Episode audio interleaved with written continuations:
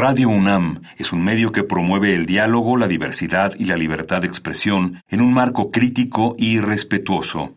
Los comentarios expresados a lo largo de su programación reflejan la opinión de quien los emite, mas no de la radiodifusora.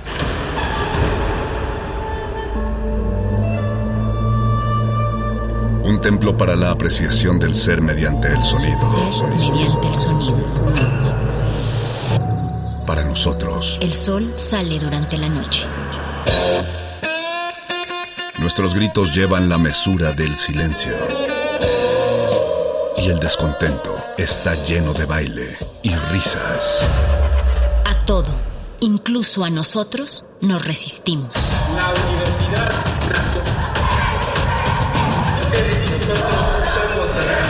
Resistencia modulada.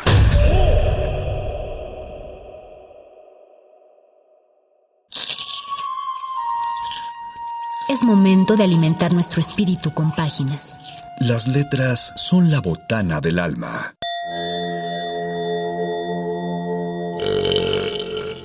Recuerda la máxima. Los libros son como los tacos. Aún los malos son buenos. Muerde lenguas.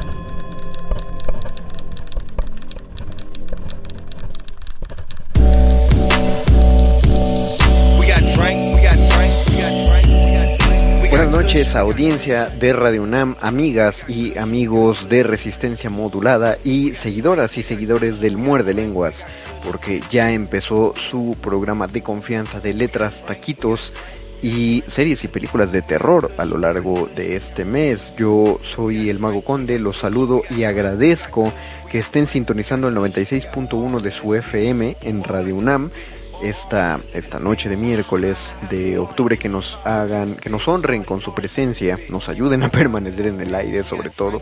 Y, y gracias pues por, por entregarnos una hora de su tiempo para escuchar acerca del análisis literario que voy a hacer esta noche. A nombre de mi compañero Luis Flores del Mal, les, les agradezco que estén escuchando el Muerde Lenguas. Ya dije que soy Muerde, sí, ya me presenté, ¿no? Bueno, a quien todavía no les he presentado es a quien les le mando un agradecimiento y un saludo por este programa. Es a Betoques y a Mónica Sorrosa, quienes hacen la producción de este bonito show. Y también a la gente de Radio UNAM, que está trabajando allá desde hace un buen rato. Eh, no han, no han no han cedido en sus esfuerzos por mantener el, el sonido de la radio en, en, las ondas sonoras, en el cuadrante, y por lo tanto, pues mi agradecimiento, mis respetos y un saludo afectuoso a la gente allá.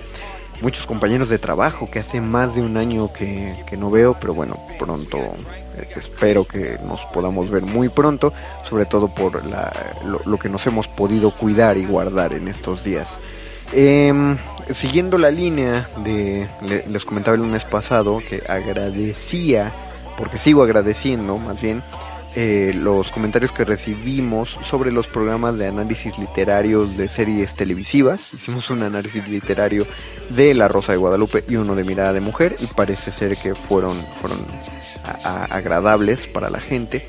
Y en este caso pues yo, yo había recibido varios varios comentarios y varias sugerencias de otros análisis literarios a otro tipo de programas y películas y, y, pues todos fueron tomados en cuenta pero pero había que hacerle caso a la época en la que estamos. Octubre se presta muchísimo para o más bien es la época para celebrar que nos gusta espantarnos no y pues pude haber hecho lo de otros años de unas lecturas de cuentos de terror. Me hubiera gustado también, porque no hubiera sido una buena dinámica, ir leyendo un cuento de terror e ir haciendo un análisis literario. Eh, pero el, el, problema de hacer este programa prácticamente solo por la forma, la dinámica que hemos agarrado Luis Flores y un servidor para estarnos turnando los programas. Ya he hecho así lo, los programas cuando hice el de análisis de textos de siglo de oro y el de análisis de, comedias teatrales.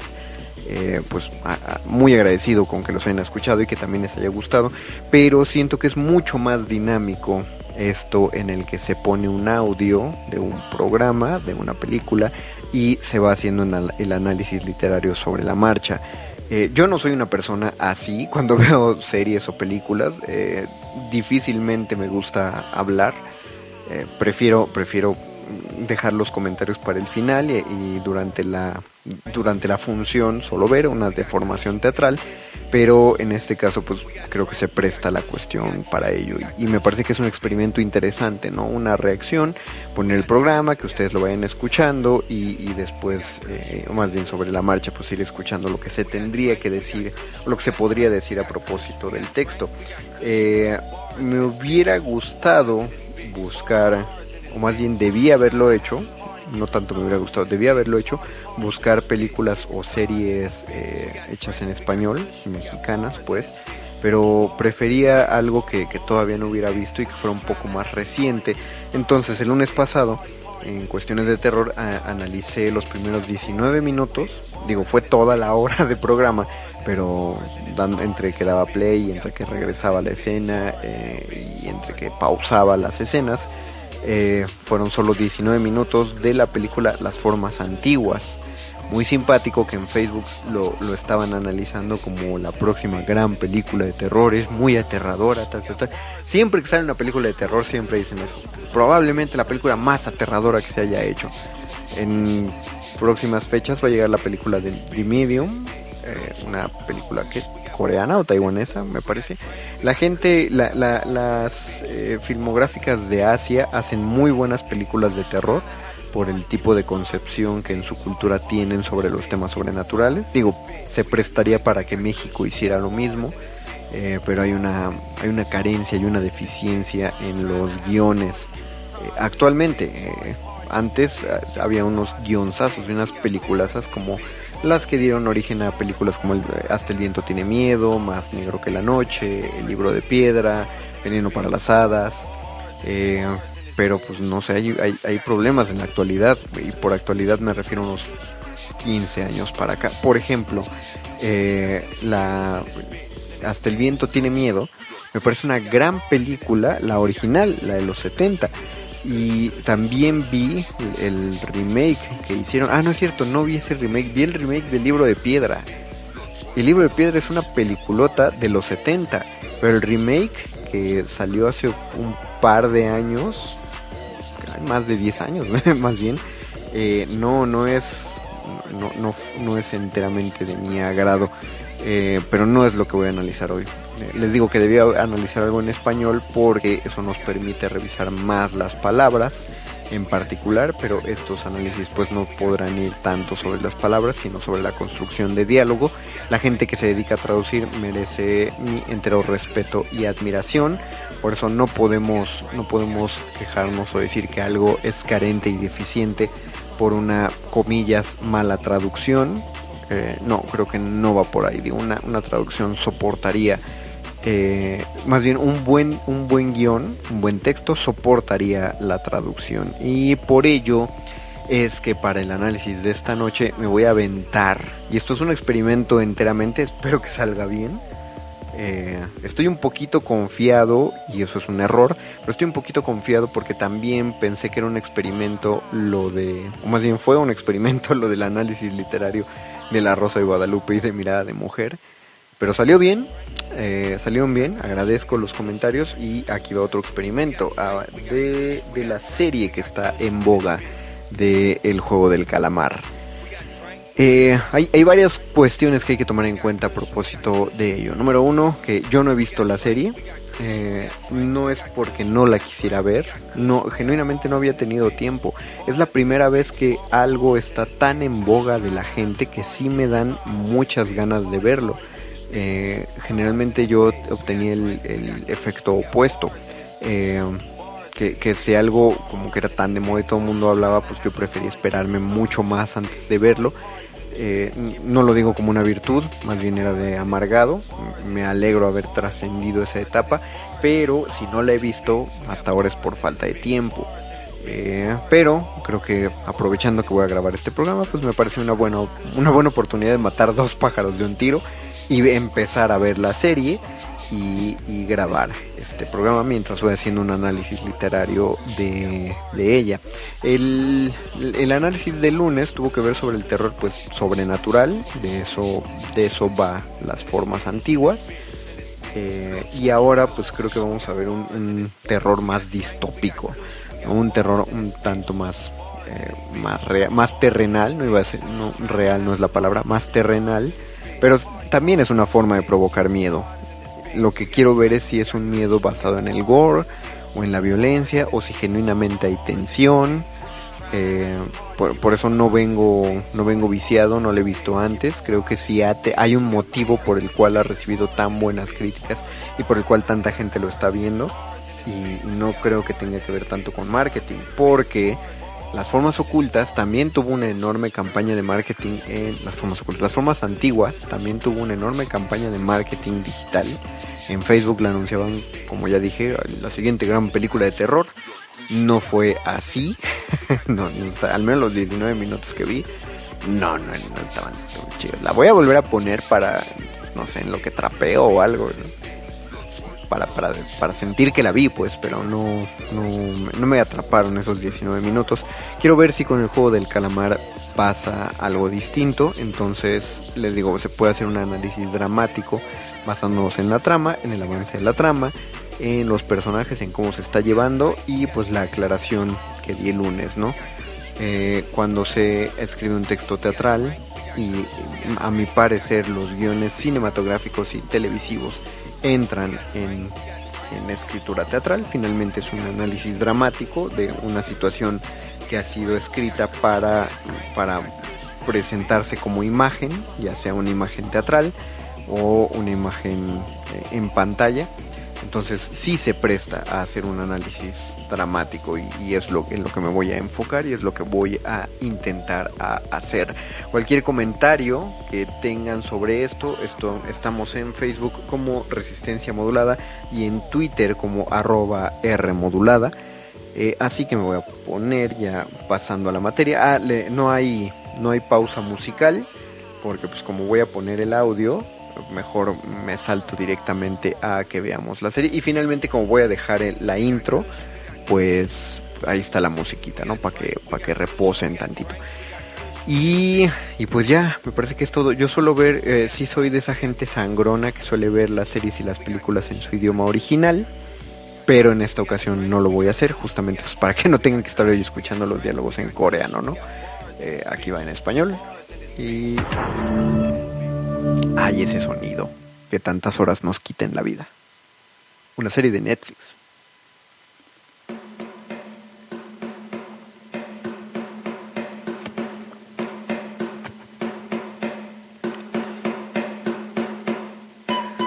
En mi barrio, en aquel entonces, lo llamaron el juego del calamar. Lo llamaron así porque el juego se jugaba en forma de calamar. Las reglas son sencillas. Los niños se dividen en dos grupos, la ofensiva y la defensiva. Al comenzar el juego, la defensiva puede correr sobre dos pies dentro de los límites y la ofensiva salta sobre un pie fuera de la línea. ¡Tu mamá! Pero si alguien evade la defensiva y cruza la cintura del calamar, se le concede la libertad de caminar sobre ambos pies.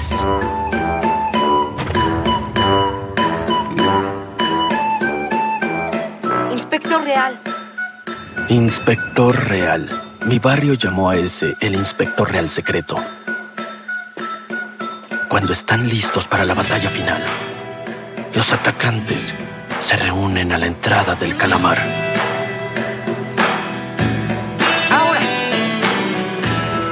Para ganar, los atacantes deben golpear con el pie el pequeño espacio en la cabeza del calamar. Y si la defensiva te empuja fuera de la línea del calamar, mueres.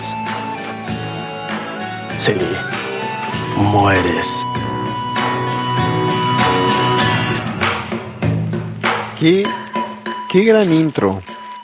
Eso es lo que tengo que decir por ahora. Qué gran intro, porque eh, de entrada en el tono de lo que se te está presentando, digo, la imagen está en blanco y negro. Voy a describir lo que se está viendo pensando que la mayoría de la audiencia quizá ya la vio, pero también puede haber una buena porción que no la ha visto. Eh, la, la, imagen está en blanco y negro, son unos niños jugando, mientras el narrador, que voy a pensar que es un personaje de la serie, seguramente lo es, está contando qué es el juego del calamar. Eh, qué padre, porque aparte lo, lo, lo, que he visto mucho en artículos eh, de, de, periódicos digitales que ponen es que todos dicen cómo se juega realmente el juego del calamar, cuáles son las reglas del juego del calamar y cuando le das play a la serie, en el primer episodio es lo primero que te cuentan, ¿no? o sea, qué, qué, qué robo de, esa, de esos periódicos.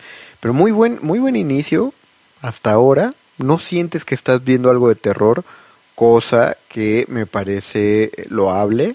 Es decir, si pones algo de terror y de inmediato ya te ponen música súper tétrica y un ambiente súper oscuro y pues, pues que, chafa me parece a mí, porque ¿dónde, dónde está ¿por qué le das todo masticado a la gente? No, no aquí hasta la música ah, tiene, tiene mucho ese matiz en que no sabes si los tonos son, son agresivos, son alegres, qué está pasando.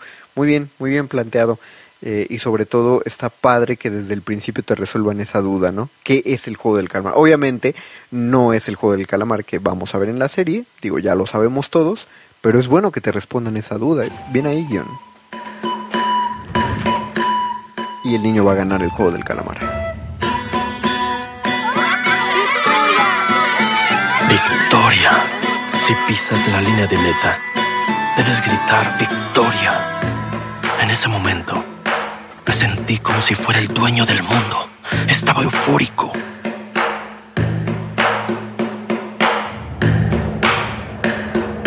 Órale, te remarcan las imágenes con las que se pinta el juego del calamar y sí parece un calamar, y eso luego sale el título. Corean, en coreano se ve mucho mejor que en inglés.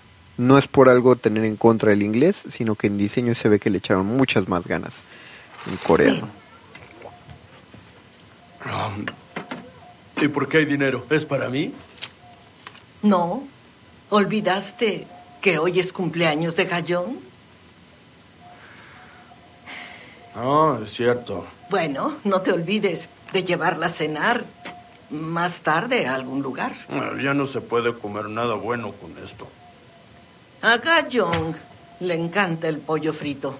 Ve a comprarle pollo frito. ¿Pollo frito? ¿Cómo crees? Le compraré una tarjeta de regalo. Dame un poco más. No.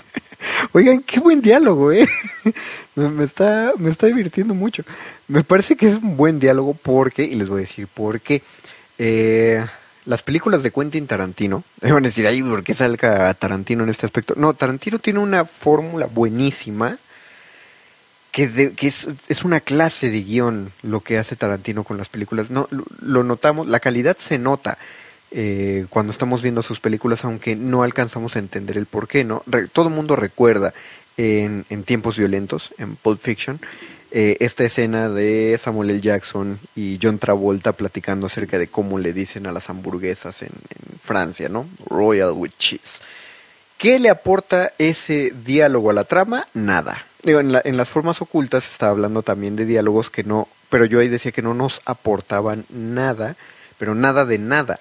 Es decir, no aportaba la trama, no aportaba a, información, medio apuntaba al carácter, tal. Pero lo que la fórmula de Tarantino es que pone esos diálogos, pláticas cotidianas, hasta parecen improvisadas, pero que te ayudan a ver el carácter de los personajes. Eh, cuando escuchas a Travolta y a Samuel L. Jackson hablar acerca de, de estos eh, pues de las hamburguesas, medio entiendes, no solo, más bien entiendes, no medio, entiendes claramente cuál es la relación que tienen estos dos personajes, cómo se llevan entre ellos y como sus filosofías de vida y, sobre todo cómo se van a expresar, ¿no? En la misma película, la historia que cuenta Bruce Willis sobre, sobre el reloj de su padre, y que es la historia que también eh, cuenta el mismo padre, eh, no solo te ayuda a darle importancia al reloj, que va a tener mucho peso al final de la película, sino que también te ayuda a entender eh, de la del carácter que va a tener Bruce Willis, ¿no? Pues esa es la, esa es la fórmula Tarantino, eso lo hace muy bien él. Y aquí estamos viendo algo pues muy similar, muy igual, es decir, este, este muchacho, que todavía no sabemos el nombre, pero no nos hace falta todavía, está comiendo en ropa interior, en, eh, de la forma tradicional en Corea, sentado en el suelo, eh, pero la casa está desordenada, él, también está desaliñado, eh, se emociona al ver dinero, pero pues se entristece, bueno, no se entristece, sino que se decepciona al saber que el dinero pues no es para él. Eh, la relación que está llevando con la madre es, es, es, muy, es muy padre porque pues la madre no es una madre cariñosa, tampoco es una madre agresiva, o sea, es un día común. Eso, eso es lo que tiene de excelente este planteamiento. Es un día común. Es tan común que el personaje no sabe que está en una película de, en una, perdón, una serie de terror. Una cosa que decía de las formas antiguas, donde la cara de la actriz nos hacía ver que la actriz sabía todo el tiempo que estaba en una película de terror. Eh, desde que hablaba con su jefe, desde que estaba en su casa, desde que inició su investigación, todo el tiempo, aparte que no tiene muchas expresiones la actriz, eh, pues todo el tiempo es tono de, uy, película de terror. En cambio, aquí el muchacho lo padre de ver esto es que no sabe en qué clase de historia está metido, cosa que me está agradando bastante y así se construye bien. No tengo más. Pero ¿cómo que no? Ay, Te di todo el dinero que gané conduciendo. esas monedas que me diste, eso ni para la mensualidad de tu préstamo alcanza. Dios. De todos modos, no podemos pagarlo viviendo así. Gastémoslo si es necesario. No puede ser. Ay. Y la mamá sí le da más dinero, pero ya nos dejaron ver que hubo una dificultad. Eh, qué padre, qué buena manera de plantear la, la pobreza. No dice, o sea, sí llegó a decir en un momento no nos alcanza para pagar tal, pero sí dijo de tu préstamo. O sea, cuando meten el préstamo además está abonando más a las cuestiones de precariedad de esto. Eso está muy bien, porque tengo entendido, les digo, no lo he visto, pero obviamente ya me spoilé todo por las redes sociales, pero tengo entendido que esto surge por necesidad económica de los participantes del juego del calamar. Eh, y aquí solo están agregando más y más cosas, es decir, no alcanza para comer, no alcanza, hay un préstamo, es decir, hay una deuda por ahí pendiente, no alcanza para esto, su trabajo no está tan chido. Bien, bien construido la, la precariedad, la pobreza, pues. ¡Ya, para! ¡Por favor! Me voy. Pon a remojar los platos al terminar. Ay, ay. Te quejas de que te duele la espalda y no haces nada.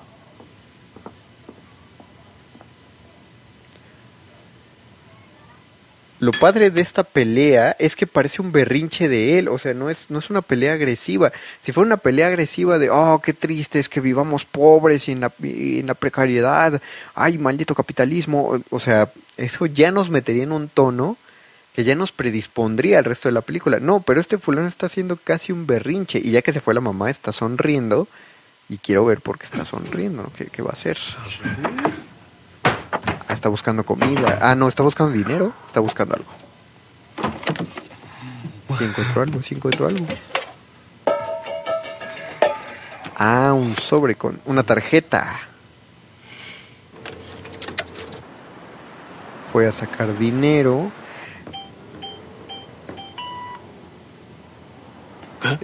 Pero se puse bien mi cumpleaños. Le está robando dinero a su mamá. ¿Se dan cuenta cómo... cómo... Lo que yo decía es que en, en las historias de terror te plantean que debes tener tú, espectador, una... eh, un, un motivo para sentir que el personaje debe ser castigado.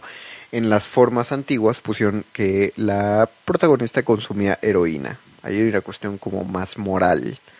En cambio, aquí hay una cuestión ética. Le está sacando dinero a su mamá. O sea, ya sabemos, nos deja clarísimo que el personaje es un interesado.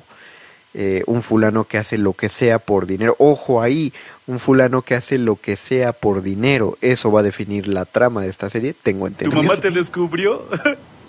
¿Tu mamá finalmente te desheredó? Su amigo. ¿Qué? No, ¿por qué lo cambió esa anciana? ¿Y por qué no lo intentas con su cumpleaños? ¿Con su cumpleaños?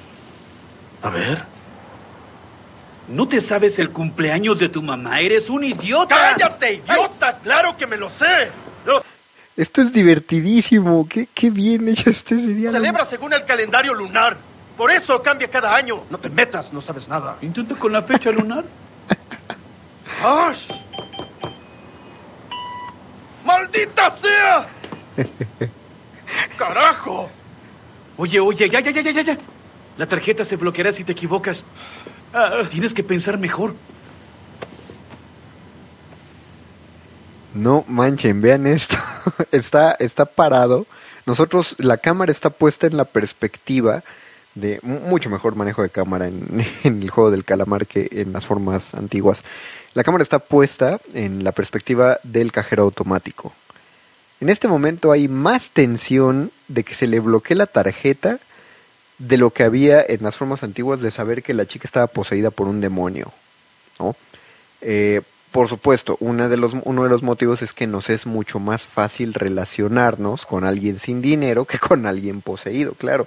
Pero tu trabajo, si vas a generar una historia de terror, es que tú te sientas eh, acompañando al personaje sin importar cuál sea la circunstancia.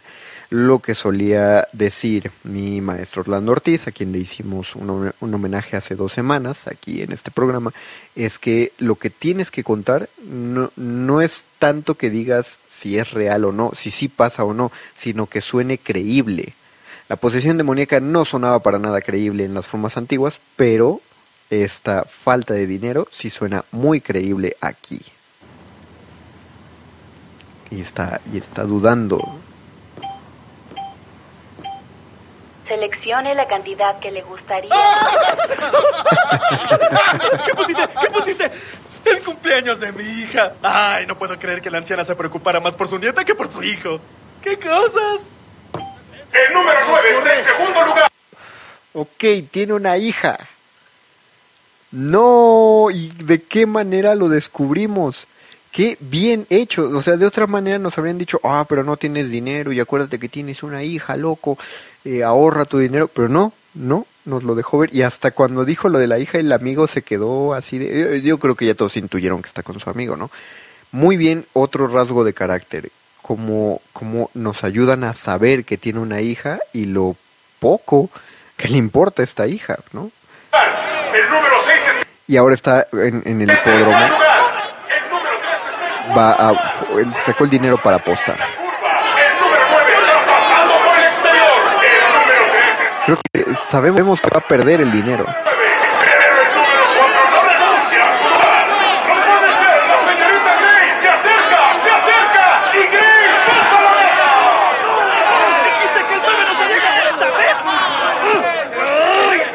Ay, puede ser.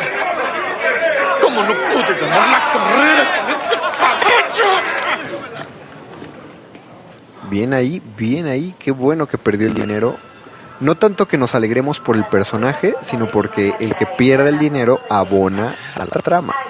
¿Podrías apurarte, por favor? Las apuestas por la décima carrera están a punto de terminar. Disculpe. ¿Nos hace esperar? ¡Ah! ¿Puedes dejarme en paz por un minuto? ¡Trato de pensar! Está más desesperado este fulano por ganar el dinero de la carrera de lo que estaba la chica que estaba secuestrada en una selva en Catemaco. No solo es guion, sino es actuación, es dirección. Ah, ahí, aquí se ve la calidad, gente.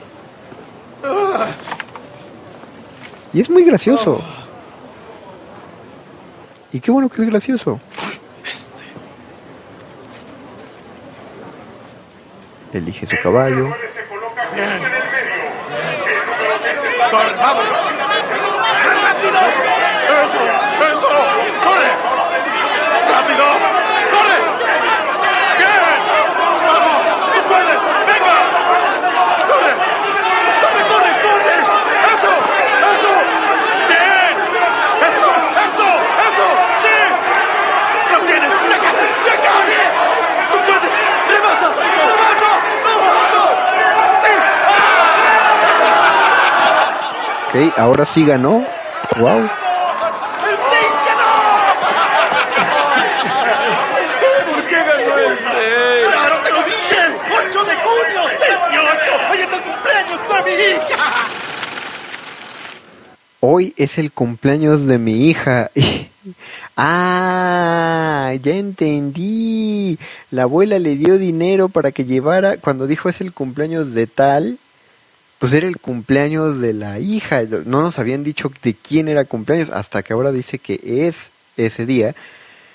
Y él está ganando dinero en el hipódromo. Aparte, un detalle muy bonito es que él y todos los que están apostando aquí están viendo la carrera a través de, la, de las pantallas del hipódromo. Es decir, no les alcanza ni para el palco. No sé cómo se manejan los hipódromos en Corea. Creo que son muy similares, pero bueno, es otra cuestión de precariedad. Y ahí viene el dinerito. 4 millones 560 mil. Muchas gracias. Venga, cómprese un café americano. ¿Y yo qué? A ti no te daré nada. Pero yo te ayudé. Ok, es un derrochador. no tiene dinero y, y- Espérame ahí. Voy a pasar por ti frente a tu escuela. ¿Pollo frito? Oye, puedes elegir algo mucho más costoso. Escribe todo lo que quieras comer, ¿eh? Mm. No lo escribas durante la clase. Hazlo en el descanso, ¿entendiste? De acuerdo, a las 7. Adivina qué te regalaré para tu cumpleaños. Te va a encantar. Vas a quedar sorprendido. Oye, Guiún. Oye, ¿cuánto tiempo sin verte? No. Bien, Gayón, yo, yo también te amo. Adiós. No, no, no, no, no, no. Acabo de. No. Este, Bueno, la en, la clase pasada, en el programa pasado, les había dicho que se planteaba eh, uno, una de las grandes maneras de entrar a la tensión dramática del, del terror era eh, cuando eh, se, se construye una situación alegre, pues planteaban a la, a la familia feliz, a la familia contenta y luego los sumían en la desesperación del terror, ¿no? Aquí, aquí nos estamos enfrentando a un terror económico. Entonces, después de que el papá ya presume con la hija que tiene el dinero, eh, ahora empiezan a llegarle unos fulanos y, y ya te dijeron que tiene una deuda, ya sabes quiénes son, o sea... ¡Rápido, rápido! Claro, está huyendo de los usureros. No, y todos queremos, a pesar de que es un, a pesar de ser un tipo despreciable, Lo siento. ¿Estás bien? Ay, mira, toma. Ten, ten. Disculpa. ¡Ahí está! ¡Espera! ¡No huyas! a pesar de ser un tipo despreciable, sabemos que no queremos que lo atrapen por, por la hija. Espera un segundo. Espera, espera. Ya tengo el dinero. Lo juro. Lo tengo.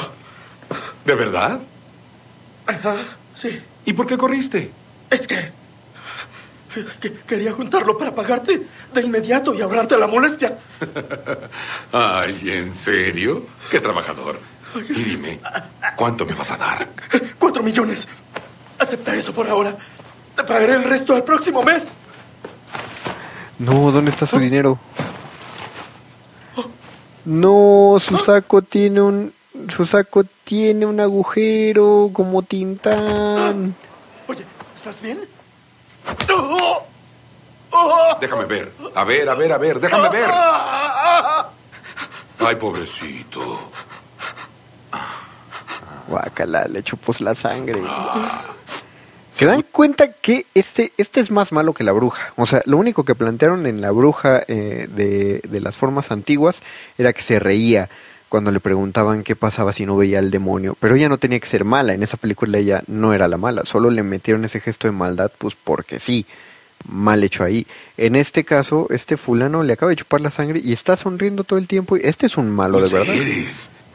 Debes haber comprado muy buena comida con mi dinero. Sí tenía el dinero. Hace rato. Seis y ocho. Seis y ocho ganaron. Cobré y aquí guardé el dinero. Ah,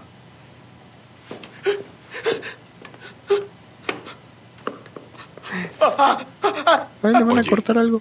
¿sabes por qué te sangra la nariz? Porque hay millones de vasos capilares ahí. No, no me asesines. No. Tu sangre sabe bien. Voy a tomar un tazón de ella y voy a hacer sopa de sangre esta noche. Te voy a pagar. Te pagaré. Te prometo que te pagaré. Ok, eh, sin darme cuenta ya me empecé a horrorizar porque le está metiendo una navaja a- en la nariz Eh, donde puse pausa, el sujeto se ve llorando, se le ve la saliva en la boca, eh, decir, a este lo están amenazando con una navaja en cuestión de... Se ve mucho más desesperado que la mujer que, eh, que estaba secuestrada en la película anterior, ¿no? Y, y, y esto es tensión de la buena. Ay, qué sensible. Me hace sentir mal. No llores. No sabía que eras un debilucho. Oye. Ya, límpiate las lágrimas. Ahora, pon tu huella aquí. Si no pagas el mes que viene, te voy a quitar un riñón. Y como extra, uno de tus ojos también. ¿Ok? ¿Te parece? Sí, comprendo. Comprendo. Ten. La escena está perfectamente iluminada, es decir, hay, el sol está afuera, están en un baño público, eh, hay mucha luz y aún así la escena es sumamente tensa.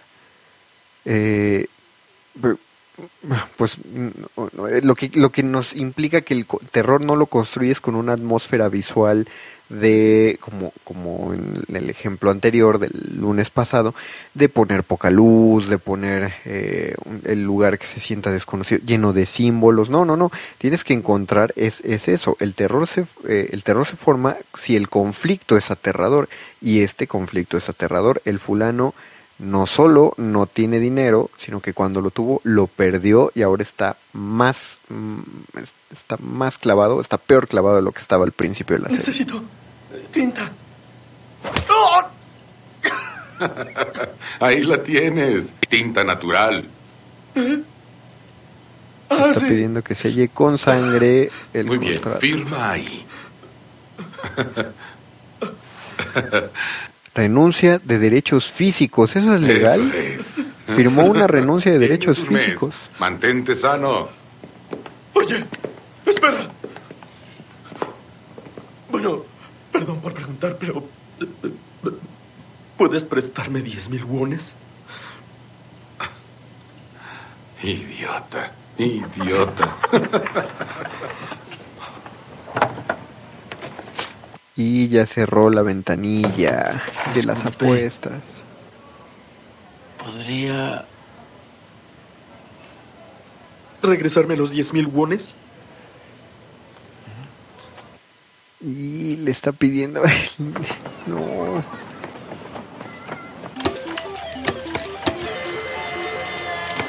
No, y está intentando ganar un peluche para su hija porque dijo que le iba a regalar algo. No, no te gastes el dinero, no, ¿qué estás haciendo?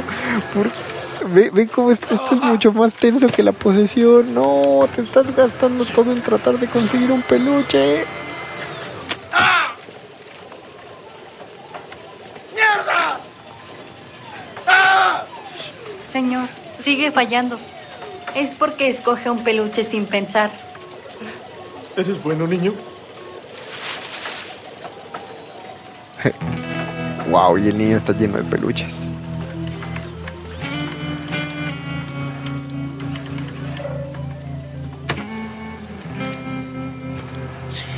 Eso es, sí, lo tienes.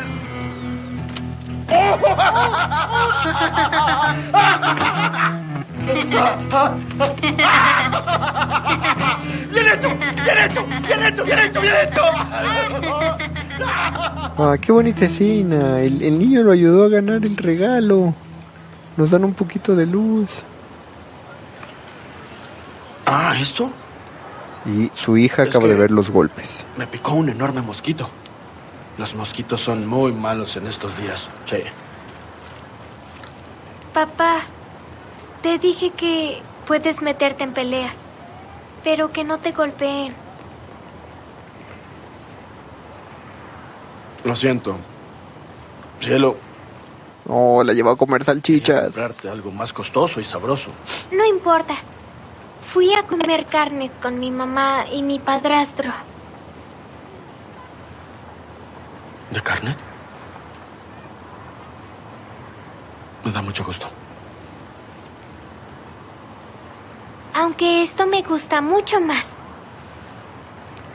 No. Mamá dice que es comida chatarra y no me deja comerla. come, come. Oh, Ah, no. por cierto. La niña es tan dulce. Un regalo por tu cumpleaños.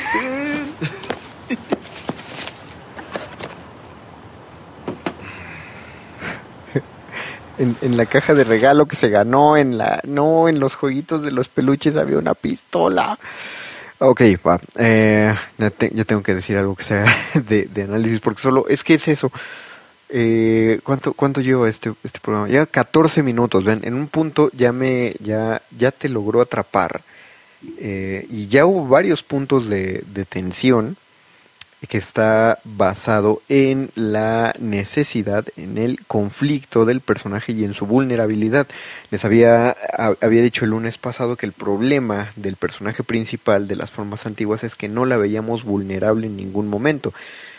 Aunque estaba secuestrada, aunque estaba pasando un problema aparentemente de drogas y aunque estaba poseída por un demonio, ella se quería mantener todavía fuerte, como diciendo, no, yo soy, yo soy la periodista ta- eh, que tengo que ir a descubrir esa clase de cosas, pero esa fuerza del personaje no nos acababa de atrapar porque estaba imponiendo su carácter por encima de la situación y eso era muy era detestable. En cambio este sujeto, si su carácter es como tratar de mantenerse optimista ante todo, eh, no no pues ese carácter no se sobrepone a las circunstancias porque lo vimos en el conflicto contra su usurero eh, se, doblegó por completo y, y, y, y, pues eh, cuando vemos al personaje eh, exponerse vulnerable ante nosotros los espectadores podemos entrar más en empatía con él, que finalmente es a lo que se tiene que apelar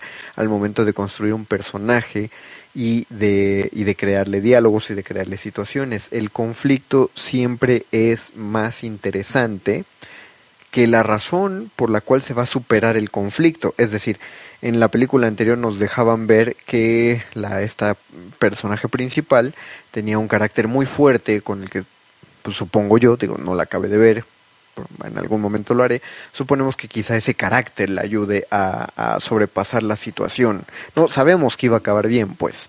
Pero en este caso no sabemos si va a acabar, bueno, o sea, yo que no le he visto, la neta no sé si este personaje va a acabar bien.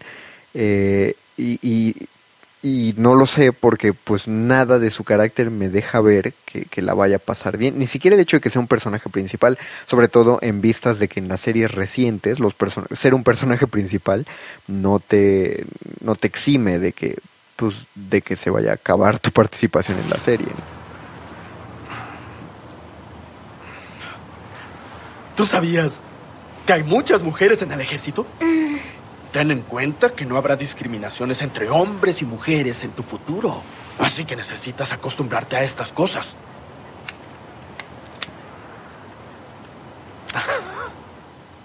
Le regaló a su hija un encendedor. encendedor.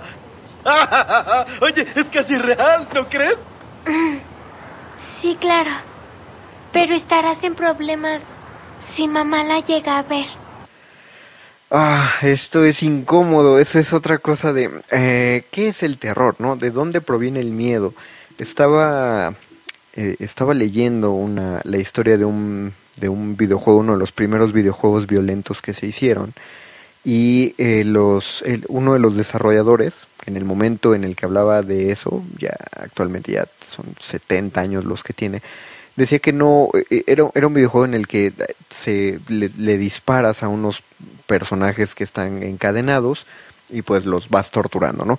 Pero que él, él planteaba cuando estaban inventando ese juego de qué manera podía ser más aterrador el juego y entonces él pensó eh, bueno, él y su equipo pensaron que debían inclinarse no solo hacia lo aterrador y lo terrible, sino hacia lo desagradable, hacia lo incómodo.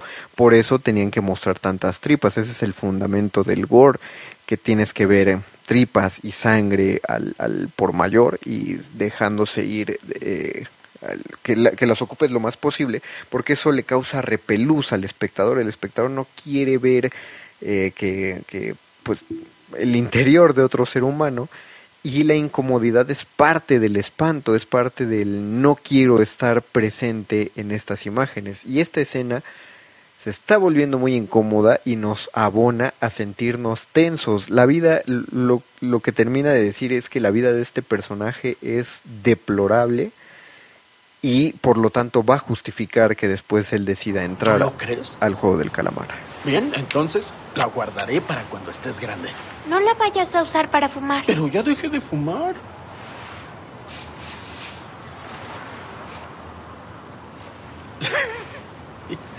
Está bien, sí. Te prometo que dejaré de fumar. Y en tu próximo cumpleaños te daré un regalo digno porque te lo mereces. Lo prometo, Gayong.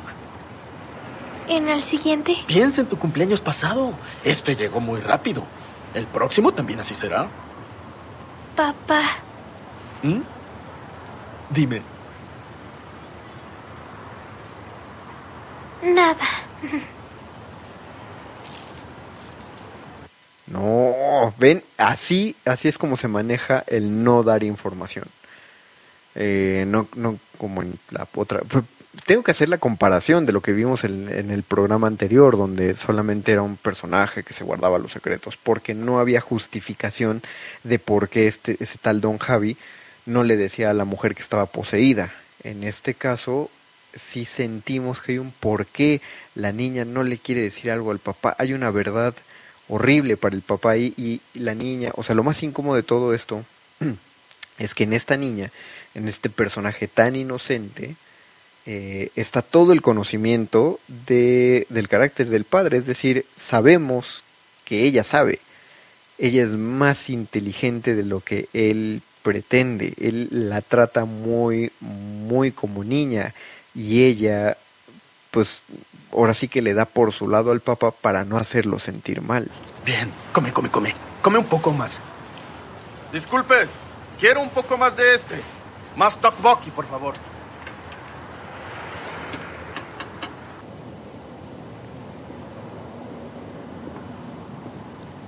Y claro, como último gesto de... Tienen que darle algo de bondad al personaje. Él ¿Por la qué lleva llegas tan tarde y además no ves que no trae ropa de abrigo? en la espalda. No, y tuve que cargarla. Solo llegué 10 minutos tarde. Sí, te dije que yo podía pasar por ella. Ya basta. Es su cumpleaños. Dios. Ya, Gallón, vamos. Déjame llevarla a mí hasta el elevador. La mal acostumbrarás. Mamá. Ya, Ah, bájate. Ya, bájate. Vamos, Gallón.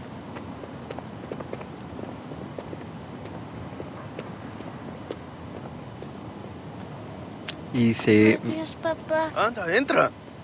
se medio despide. No, qué deplorable es la vida de este personaje. Está muy bien planteado en 17 minutos, sin textos explicativos, sin diálogos explicativos, que ya habíamos hablado de eso, que este fulano vive en una situación terrible que lo va a llevar a aceptar cualquier cualquier situación que lo haga salir de este tipo de vida. Creo que eso es lo más difícil de justificar o más bien eso hubiera sido lo más difícil de justificar en la trama. Ya todos sabemos de qué va la trama del juego del calamar y lamento mucho si alguien no lo sabe, ¿no? Pero pues eh, ya se ha spoileado por todas las redes sociales. Es gente que está participando en, en un juego que les puede costar la vida solo para ganar una, una muy buena cantidad de dinero. Eh, pero, pero ¿de qué manera? O sea, ¿cuánto dinero justificaría que, que hicieras, que pusieras en peligro tu vida? ¿no? Ese es un debate muy, muy claro actualmente, tiene que ver mucho con el trabajo. Por tanto tiempo se acostumbró a la clase trabajadora de que el dinero era tan importante que mm, incluso más importante que su salud que por eso se tuvieron tantas generaciones aceptando condiciones infrahumanas de trabajo y en la actualidad esas condiciones se mantienen hay, hay gente ofreciendo trabajos de 8 a 6 pagando 6 mil pesos al mes 6 mil pesos al mes ya no alcanzan para ninguna renta. ¿Por qué la gente acepta ese traba esos trabajos? Por la necesidad, la maldita necesidad. Ese es un conflicto con el que nos podemos relacionar. Sin embargo, actualmente ya ha empezado a surgir otro tipo de conciencia al respecto y hay gente, pues la población ha tenido que buscar alternativas que le permitan sobrevivir sin necesidad de anteponer la necesidad de dinero a la de salud. Bueno, estoy hablando de gente privilegiada, por supuesto, a, eh, estoy hablando de, de millennials que pueden vivir con sus padres, porque los padres se pueden permitir todavía eh, tener a sus hijos con ellos y, y que no los arrojen solo a la calle, sin necesidad que los ayuden a probablemente a cuidar a hijos que hayan tenido o, matrimonios que se van a vivir con uno de los papás, ¿no? Es decir, eh, eso todavía es un privilegio, pero hay gente a la cual todavía se puede explotar muchísimo partiendo de su profunda desesperación, de su necesidad por, por tener dinero. Hay que construir esa desesperación para ponernos en el lugar de esa persona y este fulano ya lo hicieron quedar tan abajo en la escala social de su propia vida que por supuesto que vamos a entender ¡Esperen! ¡No cierren! y se, le, y se le fue el metro, o sea, encima, lo que estoy diciendo y además se le va el metro. O sea, es, tiene de todo, le pasa de todo.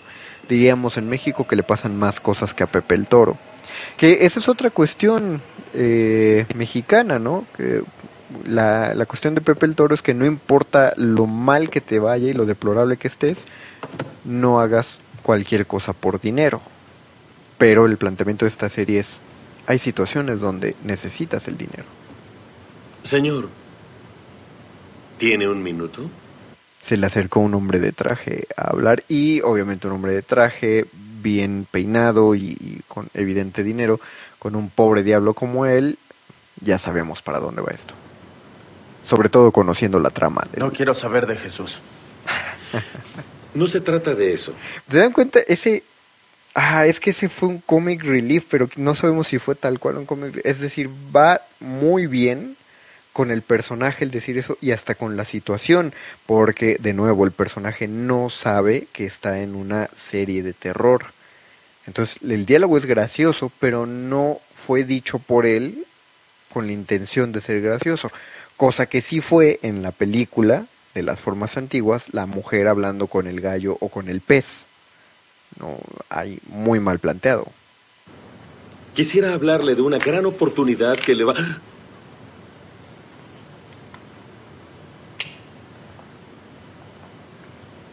Vengo de una familia budista, así que déjeme y ya no moleste. Señor, ¿quiere usted jugar un juego conmigo? Ese, ese fue otro comic relief que eso no estuvo forzado, aparte le, le apuntó con el encendedor Eh, y, y solo eh, eh, lo que yo decía del gallo de la de la película pasada, en las formas antiguas salía un gallo todo el tiempo y uno decía, bueno, ojalá este gallo sirva para algo, este gallo tiene que hacer algo en la trama. Y en los 19 minutos de película que vimos, el gallo no abonó ni un poquito más que para hacer un comic relief.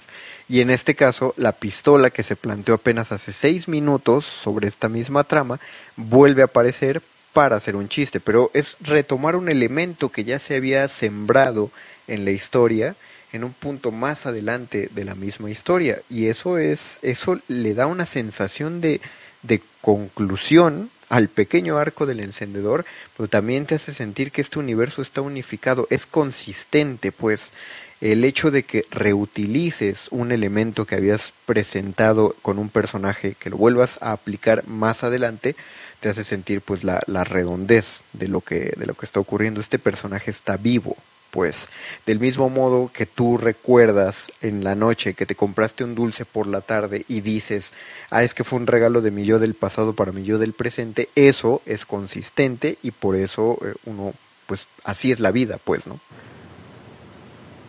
¿Por qué lo haría? ¿Es un abogado? Ustedes usan muchas tácticas.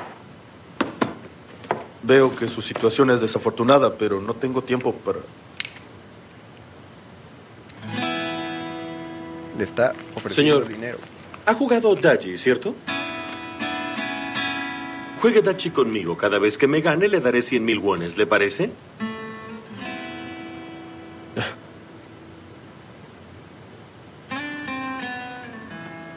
Espere, cada vez que le dé vuelta su Dakji, ¿me dará 100 mil won? Así es, y cada vez que yo gane debe darme 100 mil wons.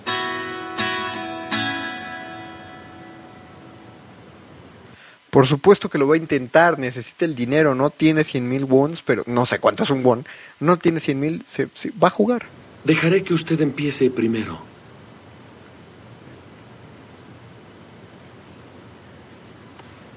Hoy estoy de muy mal humor.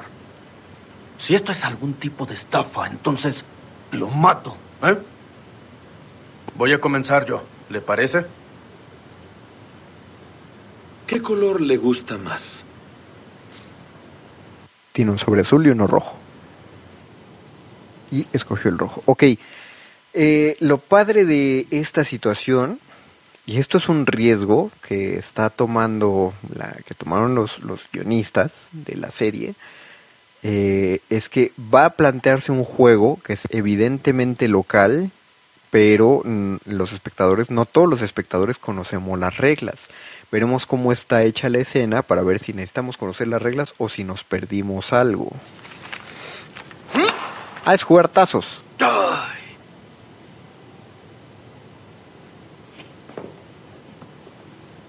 Ok, lo entendimos, están jugando tazos. O sea, tienen que pegarle a los sobres y darle vuelta. ¡Ah! Le ganó. ¡Qué mala onda! No, qué, qué buen elemento. O sea, ya lo están hundiendo mucho más. Ni siquiera, ni siquiera es bueno jugando tazos. O bueno, jugando tachi. Que tachi, tazos. Mm, voy a investigar el origen de los tazos después de esto. ¿No tiene cómo pagar? ¿Pagarle? Puede usar su cuerpo para pagarme. ¿Mi cuerpo? ¿Qué le pasa? Les contaré cien mil por cada bofetada. No, y ahora están planteando... No, qué bien hecho. Claro, nadie va a aceptar de lleno ir a un juego. Se está poniendo sádico el sujeto. Uno más. Y entonces, cuando él acepta seguir jugando sabiendo que cada vez que deba cien mil wones puede pagar dejándose dar una cachetada, ya es, es lo último, es el piso final, está tocando fondo este personaje. Bien, muy bien hecho de quienes plantearon, claro, ¿cómo vas a invitar a la gente al juego del calamar, a, a este juego tan tétrico, eh, y que acepten pues entrar a, a, una dinámica tan, tan aterradora, pues los pones a demostrar que son capaces de sacrificar su cuerpo por el dinero. Bueno, pues yo creo que e, eso aquí lo tendré que dejar. Fueron 20 minutos, vean, aguantamos más que la película, con menos cosas que decir porque estuvo, estuvo mejor planteado, pero ya se volvió una cuestión muy aterradora y ni siquiera, ni siquiera tuvimos que ver ni una, bueno, sí vimos dos escenas de violencia, ahora que lo pienso, la del usurero y, y la bofetada que le acaban de dar, pero no, no nos dejaron ir de fondo a lo terrible que va a ser esta serie después, así que el, el guion está muy bien planteado, la situación sigue siendo muy natural y nos están dejando ir poco a poquito hacia lo que va a ocurrir más adelante en la serie. Entonces, en resumen, está, está muy bien construida y bueno, pues ese fue mi pequeño análisis eh, literario. No voy a hacer de los demás capítulos, tampoco se trata de eso, sí los voy a ver. Eh, me logró atrapar, ahora entiendo de dónde nace la popularidad de esto. Bien hecho. Y, y, agradezco mucho que me hayan permitido hacer este ejercicio y este experimento. Soy, fui, sigo siendo y seré el Mago Conde y les deseo una excelente noche. Adiós. Última enseñanza del día. El dinero no compra la felicidad pero compra libros y tacos. Y eso se le parece mucho. Medítalo. Un individuo puede resistir casi tanto como un colectivo, pero el colectivo no resiste sin los individuos. Manifiesto. Logramos documentar un sistema.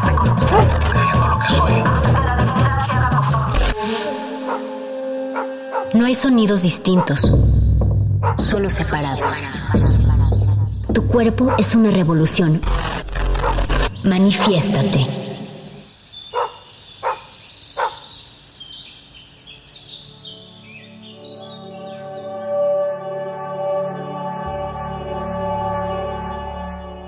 Porque parte del problema que tenemos en la salud mental no es que no tengamos estrategias y modelos y alternativas farmacéuticas y psicoterapéuticas para poder atender a la mayor parte de las personas que tienen una enfermedad y ayudar a, a otras a controlarla. Sin embargo, eh, las personas no llegan a tratamiento. Y uno de los elementos por los cuales no llegan a tratamiento son los prejuicios y la discriminación. Y estas eh, personas que, que enferman, este, de un eh, menos del, del 20% llega a tratamiento. Y en esta falta de atención, pues es muy importante el estigma y cuando hay esta discriminación y esta falta de comprensión de la población de lo que es una enfermedad, lo que nos pasa es que eh, se reduce el acceso a los servicios y a los recursos y oportunidades que hay disponibles. Hay un sentimiento de autoestima, aislamiento y desesperanza que se exacerba y esto hace que las personas ya de alguna manera sufriendo una enfermedad y sus familias se sientan más aislados y tengan menor calidad de vida. También impacta las posibilidades de que estas personas puedan acceder al empleo, a la vivienda, a la participación comunitaria y de alguna manera se replican entonces los ciclos de pobreza en las personas con menos recursos.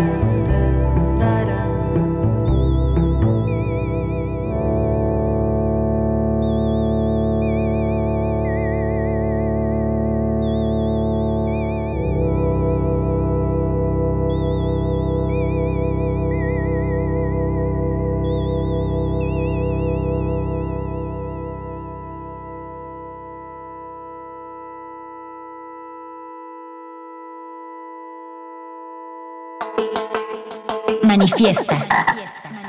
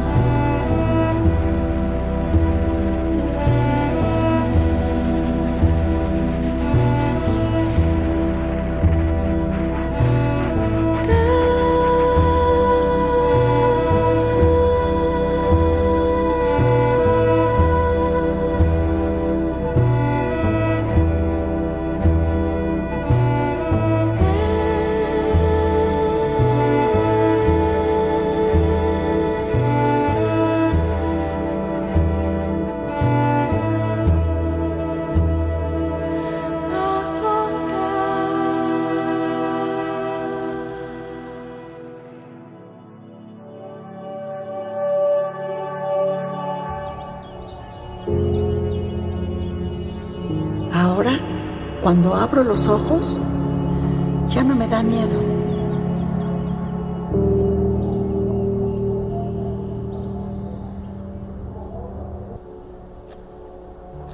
Llegué a pasar más de un día sin salir de la cama.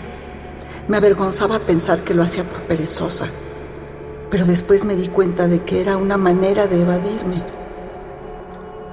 La vida seguía y yo estaba detenida.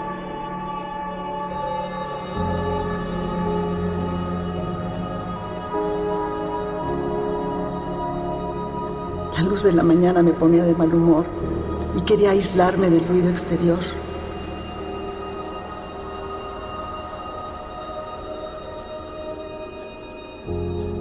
Todavía algunos días me cuesta levantarme.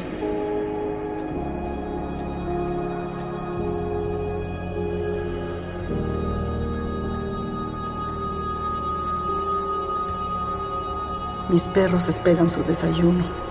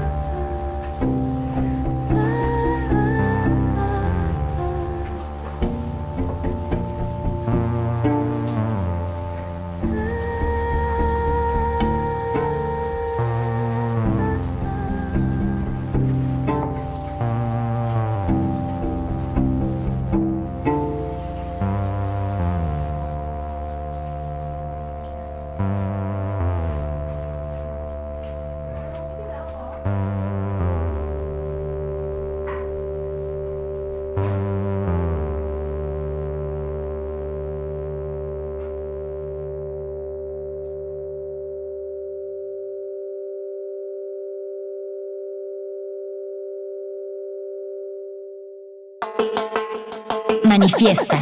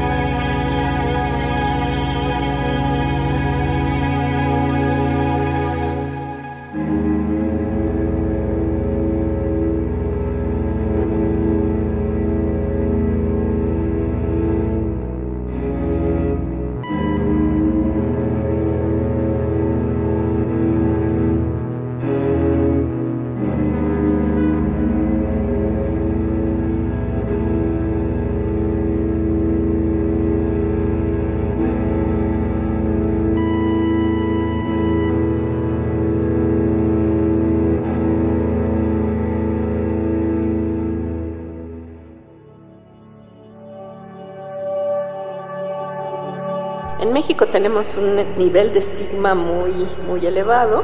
Entonces, por ejemplo, de la encuesta mundial de salud mental, les pongo cuatro, cuatro países. Eh, estamos comparando las condiciones físicas y crónicas, o sea, otras enfermedades crónicas, sin incluir a la enfermedad mental.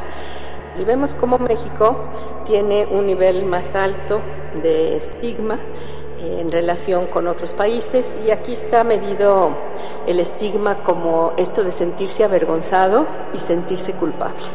Cuando se combinan estos dos sentimientos, pues las personas tienden a retraerse y también las familias. Entonces, nuestra lucha tiene que empezar por educar a la población sobre de qué estamos hablando cuando hablamos de una enfermedad, quién es un enfermo, y tratar de quitar esa percepción de que los enfermos graves son los enfermos mentales. La enfermedad mental es mucho más amplia. Gran reto es hacer que los derechos humanos de las personas que enferman y de sus familias sean respetados. Podemos saber que las personas con enfermedad mental, como decíamos, pueden con enfermedad recuperarse y tener una vida productiva, pueden hacer y hacen de hecho contribuciones muy significativas a la sociedad y solo una pequeña proporción tiene trastornos graves, pero es también nuestra obligación proporcionarles el apoyo y el cuidado al que tienen derecho. Manifiesta.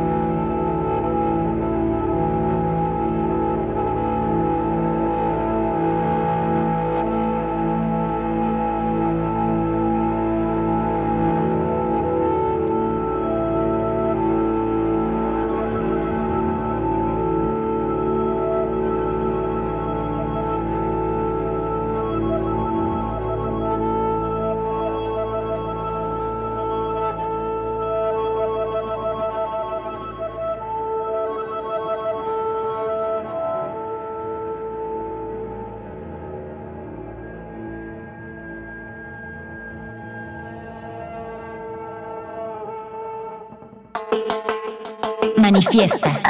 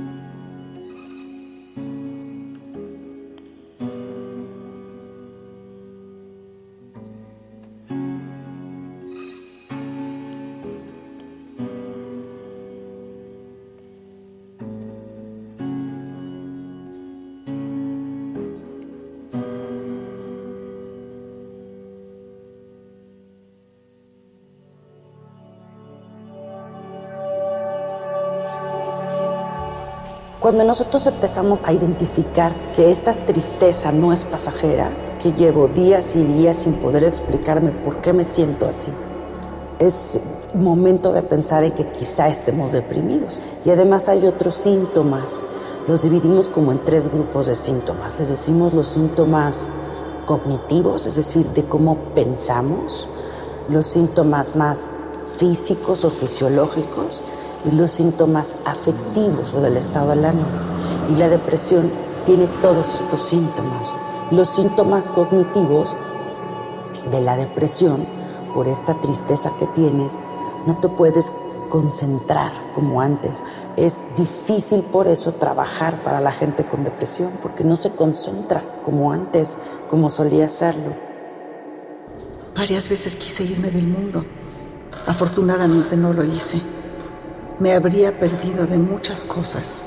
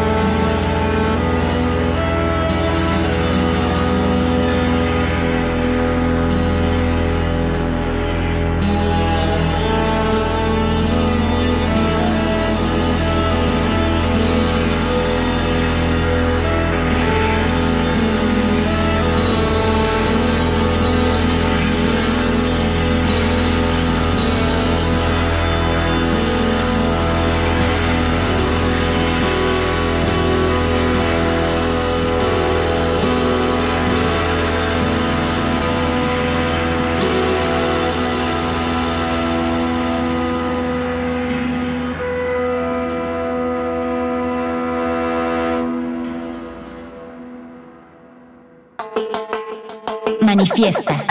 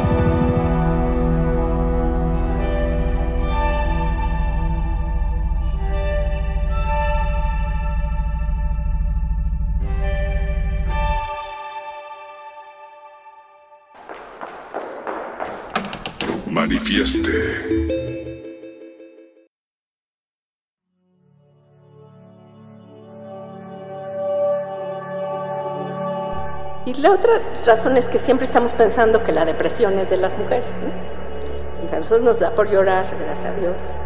Y pues entonces es muy visible, ¿no? Pero a los hombres les da por ser enojones y poco tolerantes. Al final, si nosotros vemos la prevalencia global, sí tenemos alrededor de este, casi dos mujeres por cada hombre, un poquito menos. Pero si nosotros controlamos por la gravedad, es decir, cuando la depresión implicó estar por lo menos una noche en el hospital, cuando hubo un intento de suicidio, o sea, estos casos que son graves o que tienen un nivel de discapacidad muy alto por la depresión, las diferencias entre hombres y mujeres se hacen muy pequeñas, es nada más 1.3 mujeres por cada hombre. Y bueno, algo muy importante es que los hombres se suicidan más que las mujeres, ¿no? Entonces, la depresión sí es una enfermedad de hombres. Hay un estigma más grande porque a los hombres les da mucha pena decir que están deprimidos. Este, yo, y bueno, y muchos eh, canalizan el problema hacia trastornos por abuso de sustancias y entonces eh, parte de nuestra labor en los medios, en educar a la población, es entender que es una enfermedad de hombres y que no se es menos hombre por enfermarse, es una enfermedad biológica que tiene sus implicaciones, eh, contribuciones del medio ambiente, pero al final también es una enfermedad en la que tenemos que cuidar a los hombres, sobre todo a nuestros hombres jóvenes, ¿no?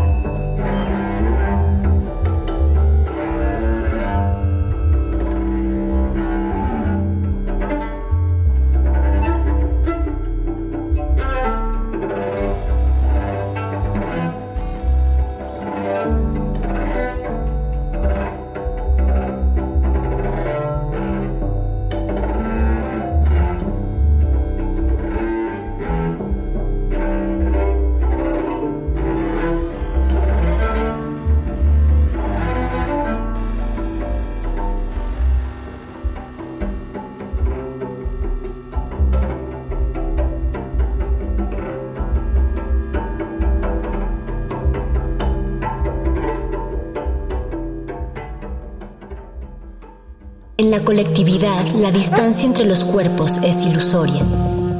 Pero en esa distancia está nuestro manifiesto.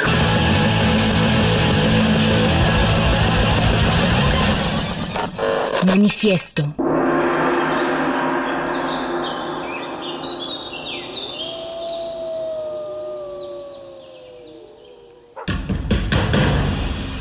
Como dijo el sabio Playlist Zoo, el viaje de las mil canciones empieza siempre con la primera reproducción.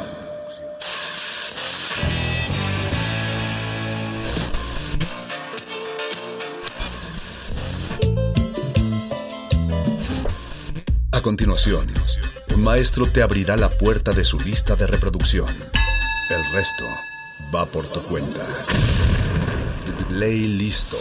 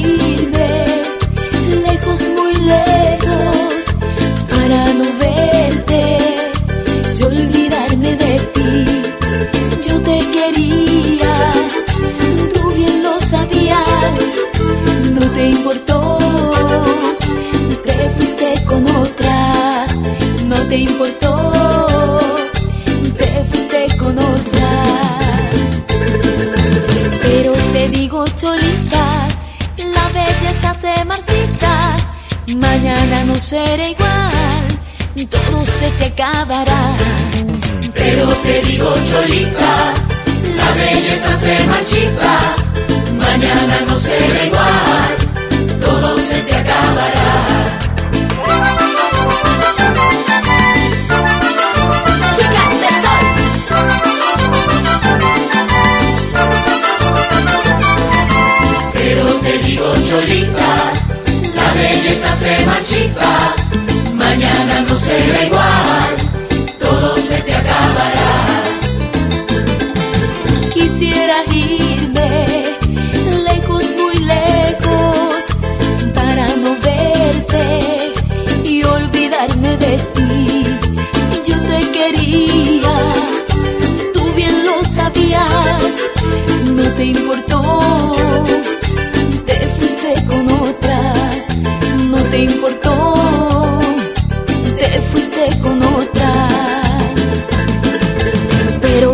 conmigo cholita, la belleza se marchita, mañana no será igual, todo se te acabará. Pero te digo cholita, la belleza se marchita, mañana no será igual, todo se te acabará.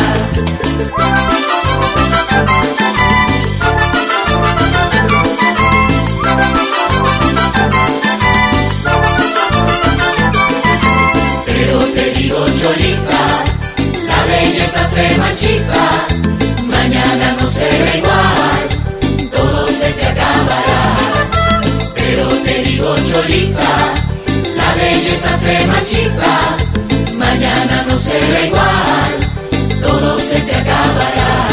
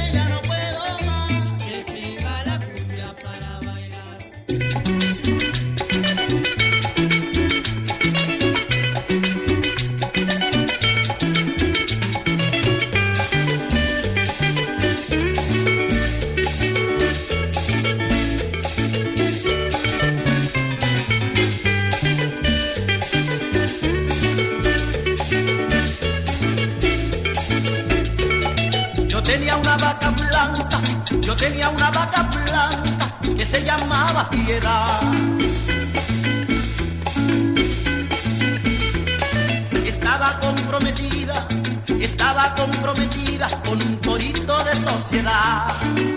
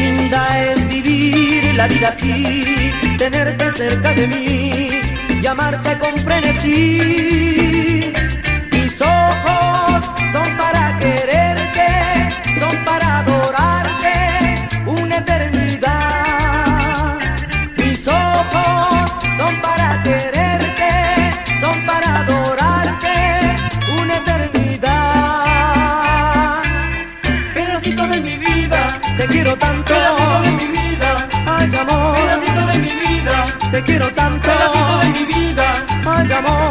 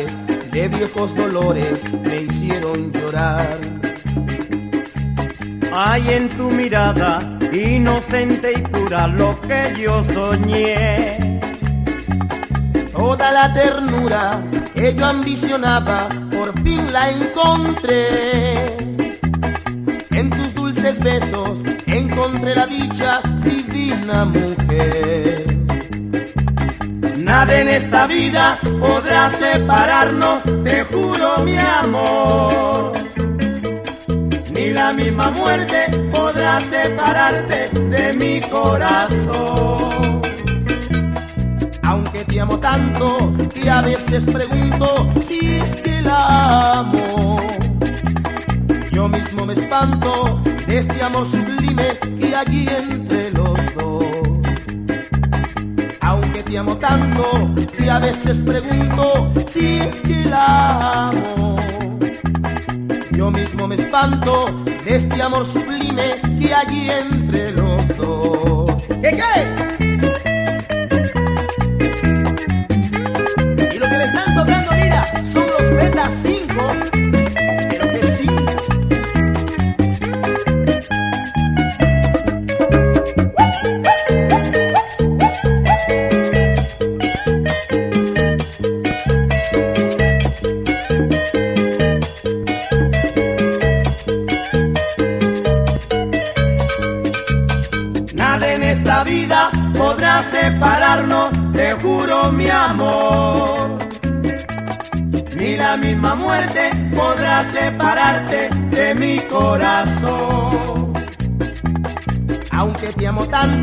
Que a veces pregunto si es que la amo. Yo mismo me espanto de este amor sublime que allí entre los dos. Aunque te amo tanto, que a veces pregunto si es que la amo. Yo mismo me espanto de este amor sublime que allí entre los dos. Ahora sí.